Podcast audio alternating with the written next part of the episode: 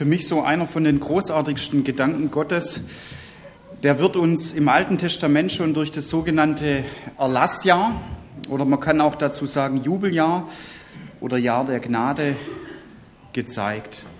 Es war ein Jahr des Jubelns. Und es ist zum ersten Mal beschrieben im dritten Mosebuch im 25. Kapitel und mir kam das so vor, dass Gott da wie ein neues Buch aufschlägt und dieses Buch bis heute auch nicht mehr zugeschlagen hat und dass er daran festhält. Es wird darin herausgestellt auch, dass die Zahl 7 eine ganz besondere Symbolik hat. Die Zahl wird immer wieder mit Gott in äh, Verbindung gebracht und auch mit seinen Gedanken.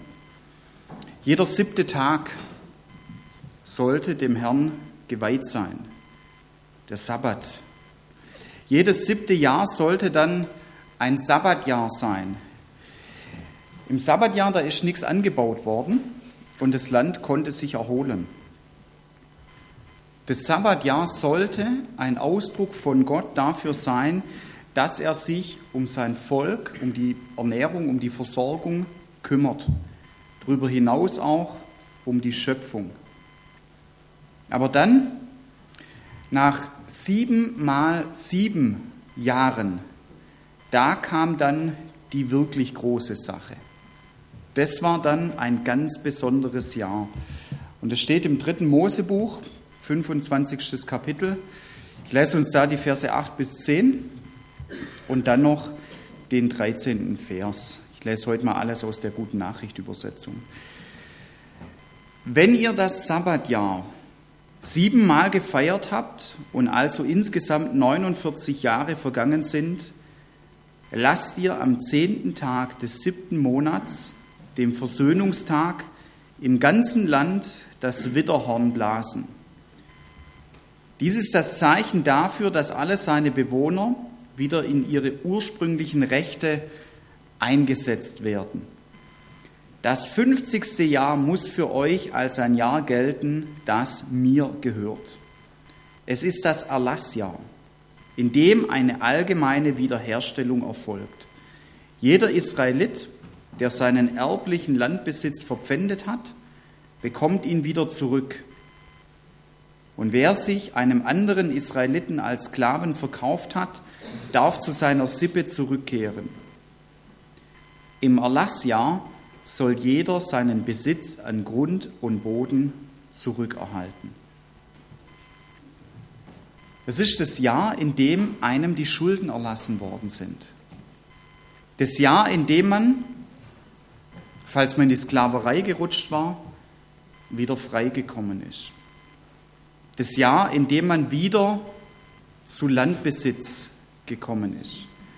Also anders ausgedrückt, ein Jahr einerseits der Vergebung, Jahr von Schuldenerlass und Schulderlass und auf der anderen Seite ein Jahr der Freiheit. Und es ist so, dass für manche Leute da praktisch wie etwas aufgerissen ist, wieder neu, was für sie auch nötig war. Erlass von Schuld und von Schulden und Freiheit. Und das sind auch so zwei große Punkte. Auf der einen Seite Vergebung oder Schulderlass und Freiheit, von denen ich dieses Erlass ja auch noch mehr erklären werde. Interessant habe ich schon gesagt, dass man dieses Jahr auch das Jubeljahr genannt hat. Klar, es war zum Jubeln, wenn einem seine Schulden erlassen worden sind. Es war zum Jubeln, wenn man befreit worden ist. Und zu Beginn von diesem Jahr haben wir ja gehört, da wurde dazu ein Widderhorn geblasen. Und dieses spezielle Horn, das ist nur dafür da gewesen, das ist nur dafür eingesetzt worden. Es war also so 49 Jahre lang wurde dieses Horn verstaut und dann für diesen einen Moment, an diesem Versöhnungstag im 49. Jahr, ist es herausgeholt worden und gespielt worden. Das Erlassjahr, das Jubeljahr. Für mich ist dieses Jahr auch ein Bild, ein Ausdruck dafür, wie Gottes Herz ist. Gott hat ein Herz für die Armen, für die, die arm dran sind. Und das ist auch ganz vielschichtig. Und Gott und sein Reich unterscheidet sich hier sehr stark von unserem Weltreich. Das ist ein großer Unterschied. Normalerweise in unserer Welt ist es so, dass wir Leute, die finanzkräftig sind, eher vorteilhaft behandeln. Arme Menschen, die werden ganz anders angeschaut. Arme Menschen, die kommen auch gar nicht in bestimmte Lagen auch hinein. Menschen, die Geld haben, werden besser angeschaut und auch besser gehandelt. Die Kreditwürdigkeit wird geprüft und anhand dessen wird beurteilt. Ja, lohnt sich's, dass ich in diesen Menschen investiere oder lohnt sich's eben nicht? Hat man sich was zugelegt oder auch einen Kredit aufgenommen, sei es für einen kleineren oder größeren Betrag, dann heißt es ganz selbstverständlich, das muss abbezahlt werden. Auch wenn man sich vielleicht übernommen hat und den Forderungen nicht nachkommen kann, abbezahlen. Du musst schon sehr großes Glück haben, dass du in unserer Welt von einem Gläubiger, sei es eine Bank oder auch ein Privatmann, irgendwann einen Brief bekommst, in dem steht, wir lieben sie. Wir sehen, dass die Schuld oder Schulden, die sie so sehr belastet, äh, wir sehen das auf der einen Seite und wir sehen das auch, dass wir wegen unserer Fürsorge ihnen gegenüber beschlossen haben, ihnen ihre Schulden zu erlassen. Das sind zwei unterschiedliche Welten, das sind auch zwei unterschiedliche Gedankenwelten, unsere und die auch von Gott. Aber Gott unterstreicht es immer wieder, dass er da anders denkt. Und es war nicht nur damals ein einmaliger Gedanke, den er vor vielen hundert Jahren genannt hat und der dann nie wieder aufgegriffen worden ist oder auch wiederholt worden ist. Es ist einer der Gedanken, wie gesagt, der uns in Gottes Herz sehen lässt und der aus dem Grund auch immer wieder an anderer Stelle angebracht wird. Ich lese dazu aus 5. Mose 15. Kapitel vom siebten Vers an. Wenn aber dein Bruder, ein anderer Israelit, Not leidet. Ja, also er greift genau das auch wieder auf. Da gibt es eine Not im Land. Wenn ein anderer, wenn aber dein Bruder, ein anderer Israelit, Not leidet irgendwo in dem Land, das der Herr euch geben wird, dann darfst du nicht hartherzig sein und deine Hand vor deinem Bruder verschließen. Leih ihm gegen ein Pfand so viel er braucht Sei auch nicht so gemein und berechnend, dass du denkst, das siebte Jahr ist nicht mehr fern, dann muss ich ihm die Schulden erlassen ja, und dass ich ihm deswegen auch gar nichts mehr gebe.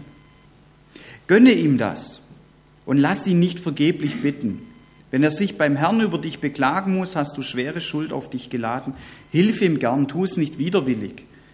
Dafür wird dir der Herr auch alles gelingen lassen, was du unternimmst. Also das ist so diese eine Seite von Gottes Gedanken und dem Einblick, den er uns in sein äh, den, den Einblick, was er uns auch gibt in sein Herz hinein. Das Jubeljahr, das Erlassjahr, die Schulden sind getilgt oder deine Schuld ist getilgt, das ist dir vergeben. Die eine Seite, der eine Punkt. Eine weitere Seite, ein weiterer Aspekt, und es ist auch in der heutigen Zeit sehr aktuell. Wer Internet hat, gibt es einfach mal ein Sklaverei in der heutigen Zeit und lies einfach mal ein paar Artikel, die dazu auch dann kommen.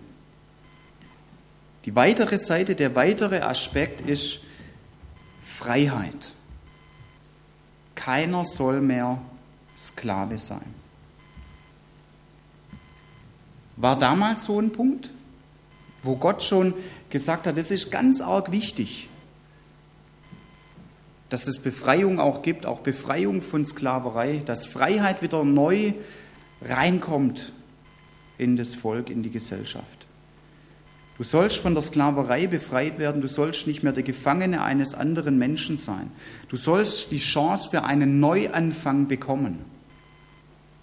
Und zur Freiheit gehört eben dann, im Erlassjahr soll jeder seinen Besitz an Grund und Boden wieder zurückerhalten. Und es zielt wieder genau auf einen Punkt hin. Ich möchte dich befreien, ich möchte dich auch retten von dem, wo du drin bist und was nicht gut für dich ist. Zur Zeit vom Alten Testament, da war Landbesitz noch viel wichtiger wie heute. Wenn man kein eigenes Land hatte, auf dem man etwas anbauen konnte, dann stand die Armut mehr oder weniger schon praktisch an der Türschwelle. Industrie gab es damals praktisch noch keine, in der man hätte tätig sein können. Handwerk ja, aber das reichte auch nicht aus, dass jeder, der kein Land hatte, dann von einem Handwerk hätte vollständig leben können. Also ohne Land war die Armut praktisch schon vorprogrammiert. Und hat man eben mal sein Land verkaufen müssen oder war man in Abhängigkeiten gekommen zu anderen gegenüber, da gab es wenige Möglichkeiten, da wieder herauszukommen. Und interessanterweise genau diese Dinge gibt es auch heute noch. Zum Beispiel ganz arg viel in Indien dass über Generationen Leute in Abhängigkeiten sind und dass sie nicht mehr rauskommen.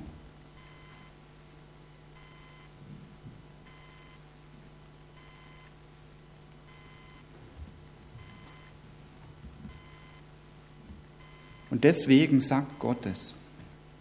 Und ist es ja auch über mehrere Generationen, das 50. Jahr, dass er sagt, wenn du arm bist, wenn du verschuldet bist, wenn du versklavt worden bist und das vielleicht schon über mehrere Generationen hinweg, ich muss da etwas einbauen, dass da was wiederhergestellt wird, dass du wieder zu deiner Freiheit auch kommst. Und deswegen sagt er, ich will dich befreien, ich möchte dich retten.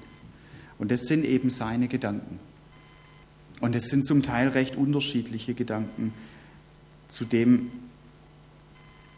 was eben in unserer Gesellschaft und auch in der damaligen Gesellschaft verbreitet war. Und Gott hat mit dieser Regelung noch einen weiteren Gedanken. Damals und auch heute, glaube ich, ist es sehr hilfreich für uns. Das ist auch im 3. Mose 25, dann der 14. und 15. Vers. Wenn du nun deinen Nächsten etwas verkaufst oder ihm etwas abkaufst, soll keiner seinen Bruder übervorteilen, sondern nach der Zahl der Jahre vom Erlassjahr an sollst du es von ihm kaufen.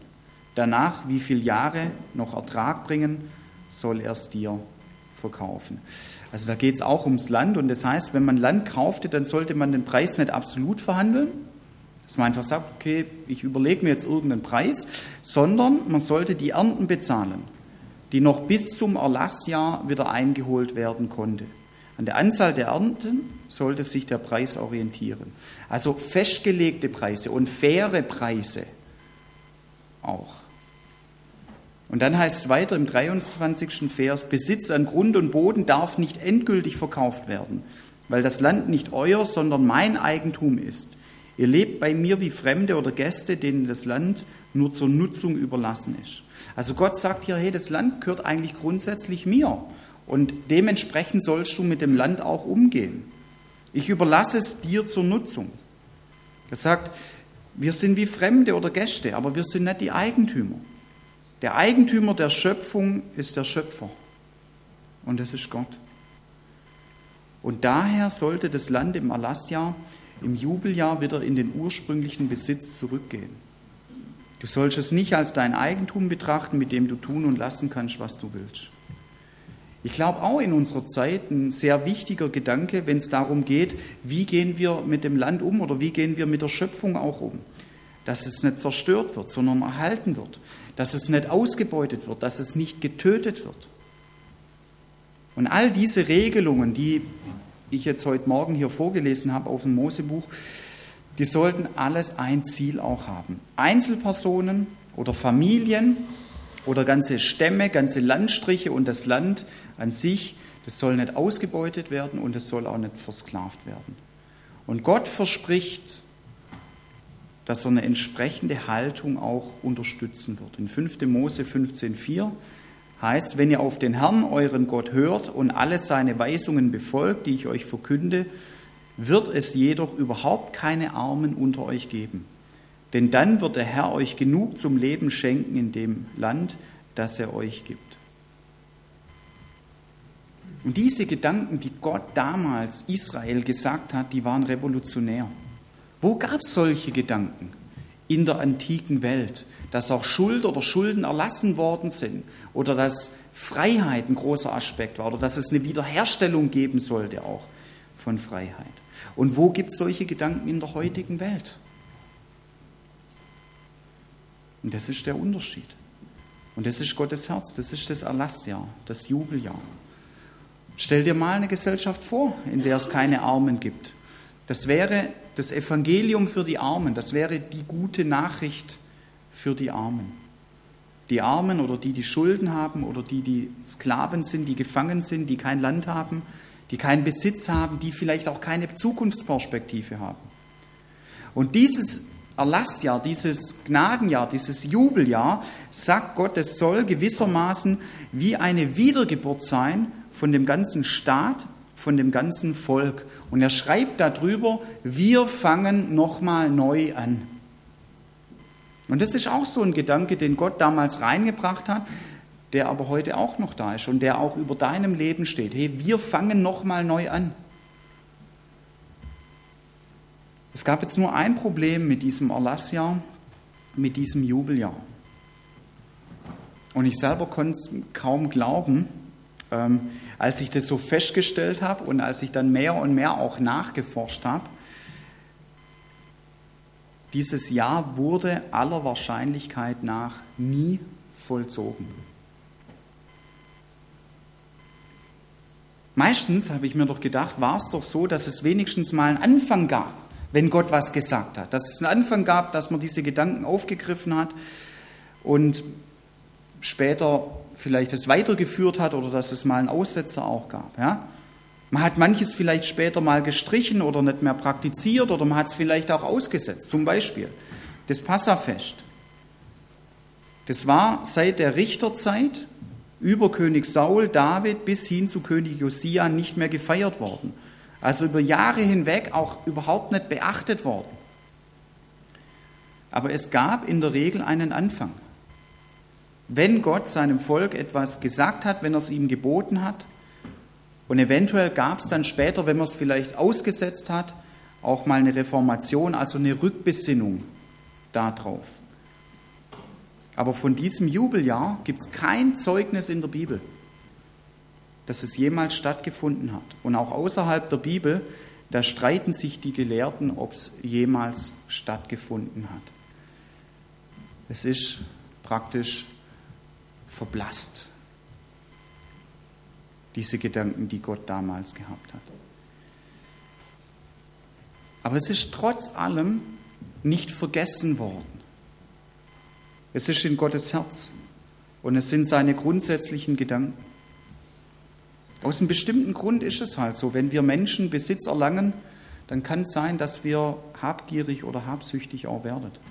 Vielleicht war das ein Gedanke, warum dieses Erlassjahr, dieses Jubeljahr wahrscheinlich nie begangen worden ist. Aber Gott hat es nicht vergessen. Bei ihm ist es nicht verblasst. Gott hat sich nicht verändert. Sein Herz, seine Gedanken sind immer noch die gleichen und sind auch gleich geblieben. Erlass, Befreiung, Rettung und Jubel daraus.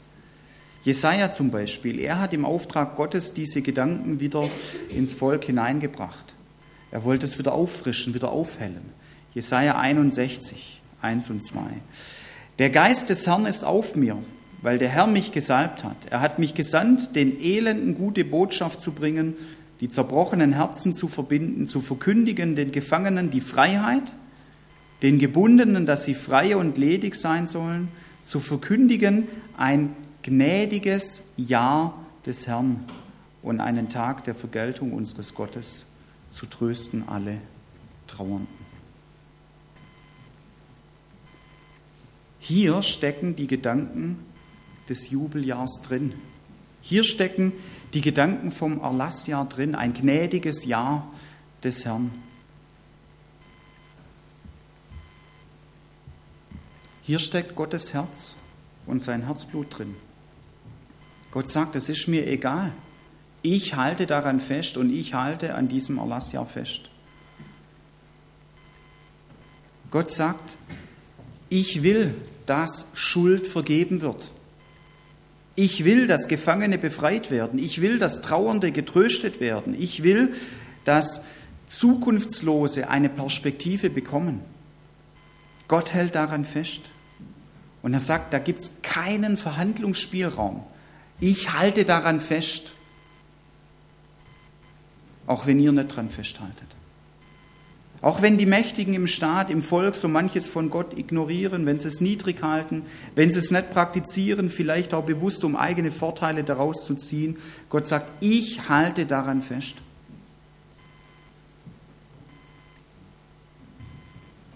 Und nach Jesaja und seiner Botschaft, die damals auch nicht groß aufgegriffen worden ist und umgesetzt worden ist,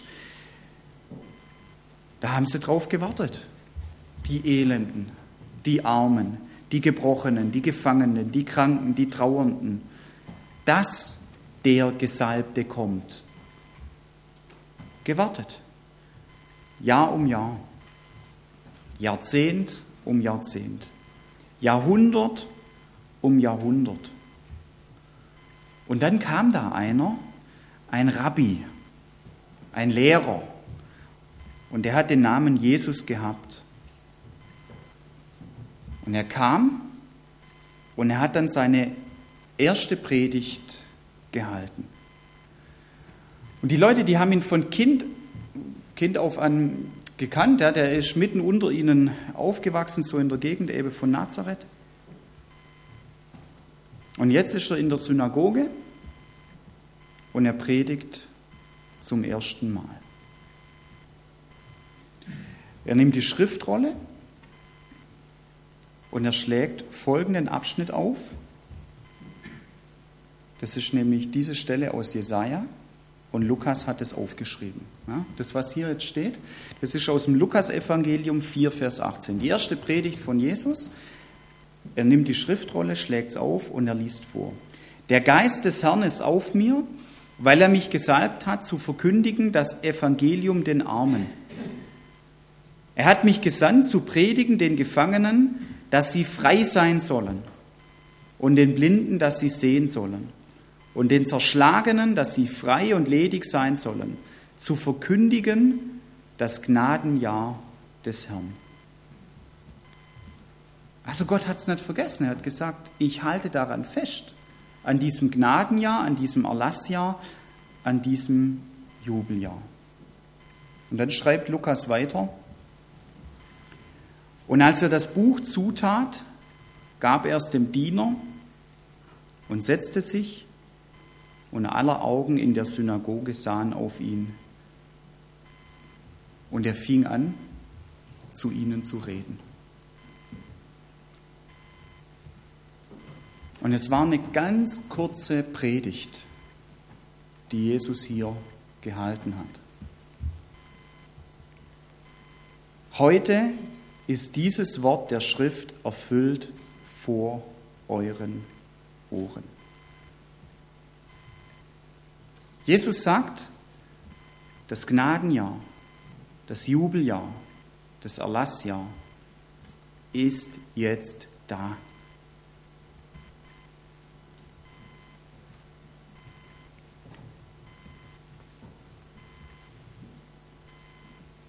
Manchmal ist es so, wenn ich vom Predigen heimkomme, da fragt mich meine Frau, und wie ist es dir heute gegangen?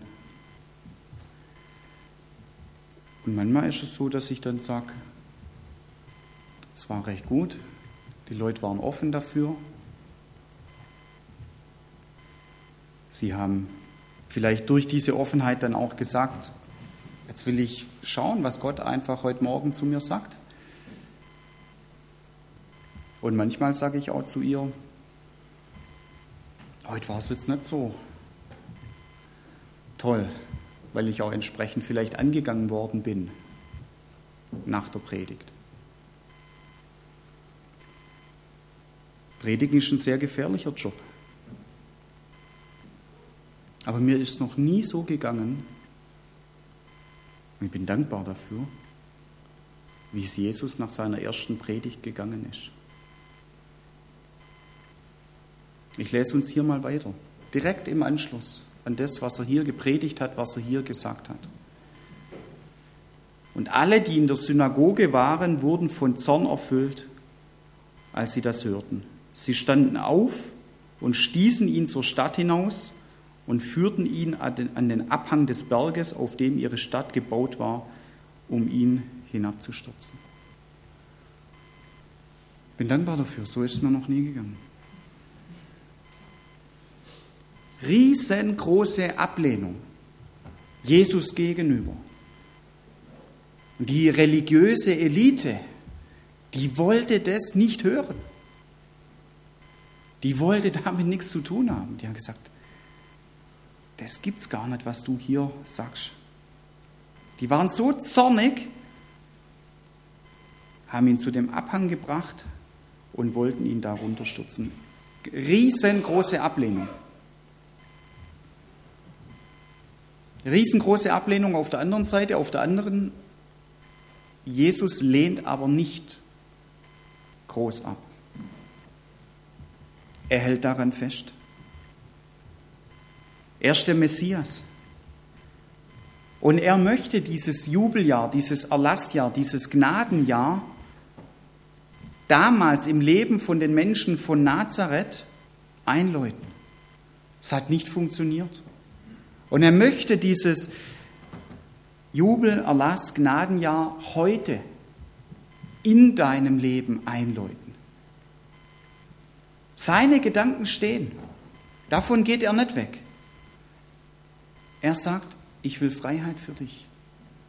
Er sagt, ich will vergebene Schuld für dich. Er sagt, meine Gedanken, die stehen fest. Er sagt, mein Herz, das ist so. Und mein Herz, das wird sich nicht verändern. Das heißt, deine Schuld ist getilgt. Das heißt, du bist frei. Das heißt, wir fangen nochmal neu an, wenn du das möchtest. Und wie ist es? Die Leute damals in Nazareth in der Synagoge, die wollten das nicht. Gab es im Nachhinein Leute, die das auch wollten und von denen vielleicht was in der Bibel berichtet ist? Kam es vielleicht doch noch zu Veränderungen? Kam es vielleicht doch noch zu Auswirkungen, dass das nicht wieder vom Tisch gewischt worden ist?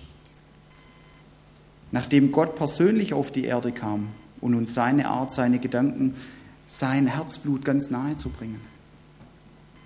Ich will ein paar Auswirkungen davon nennen, abschließend, das sollen so sein wie so Gedankenanstöße auch für jeden von uns. Matthäus 6, Vers 20. Sammelt euch Schätze im Himmel. Apostelgeschichte 4, 32. Die Menge der Gläubigen aber war ein Herz und eine Seele. Auch nicht einer sagte von seinen Gütern, dass sie sein wären, sondern es war ihnen alles gemeinsam. Und mit großer Kraft bezeugten die Apostel die Auferstehung des Herrn Jesus und große Gnade war bei ihnen allen. Es war auch keiner unter ihnen, der Mangel hatte. Sich aushelfen, Mangel beseitigen. Oder 1. Korinther 16,3. Wenn ich aber gekommen bin, will ich die, die ihr für bewährt haltet, mit Briefen senden, damit sie eure Gabe nach Jerusalem bringen. Also die Korinther haben Geld gesammelt für andere Christen. Der Unterschied. Gott ist unterschiedlich. Von unserer Welt, von unserer Gesellschaft, natürlich in bestimmten Variationen und Facetten, manchmal auch von unseren Gedanken, manchmal auch von unserem Herz. Aber Gott sagt, hey, ich möchte euch diesen Unterschied spüren lassen. Ich halte daran fest. an Erlass, an Vergebung und Freiheit. Und er möchte uns als Menschen gebrauchen, die ebenfalls Unterschiede machen in seinem Sinn und für andere dann dadurch zum Jubel werden. Amen. Ich bete mit uns.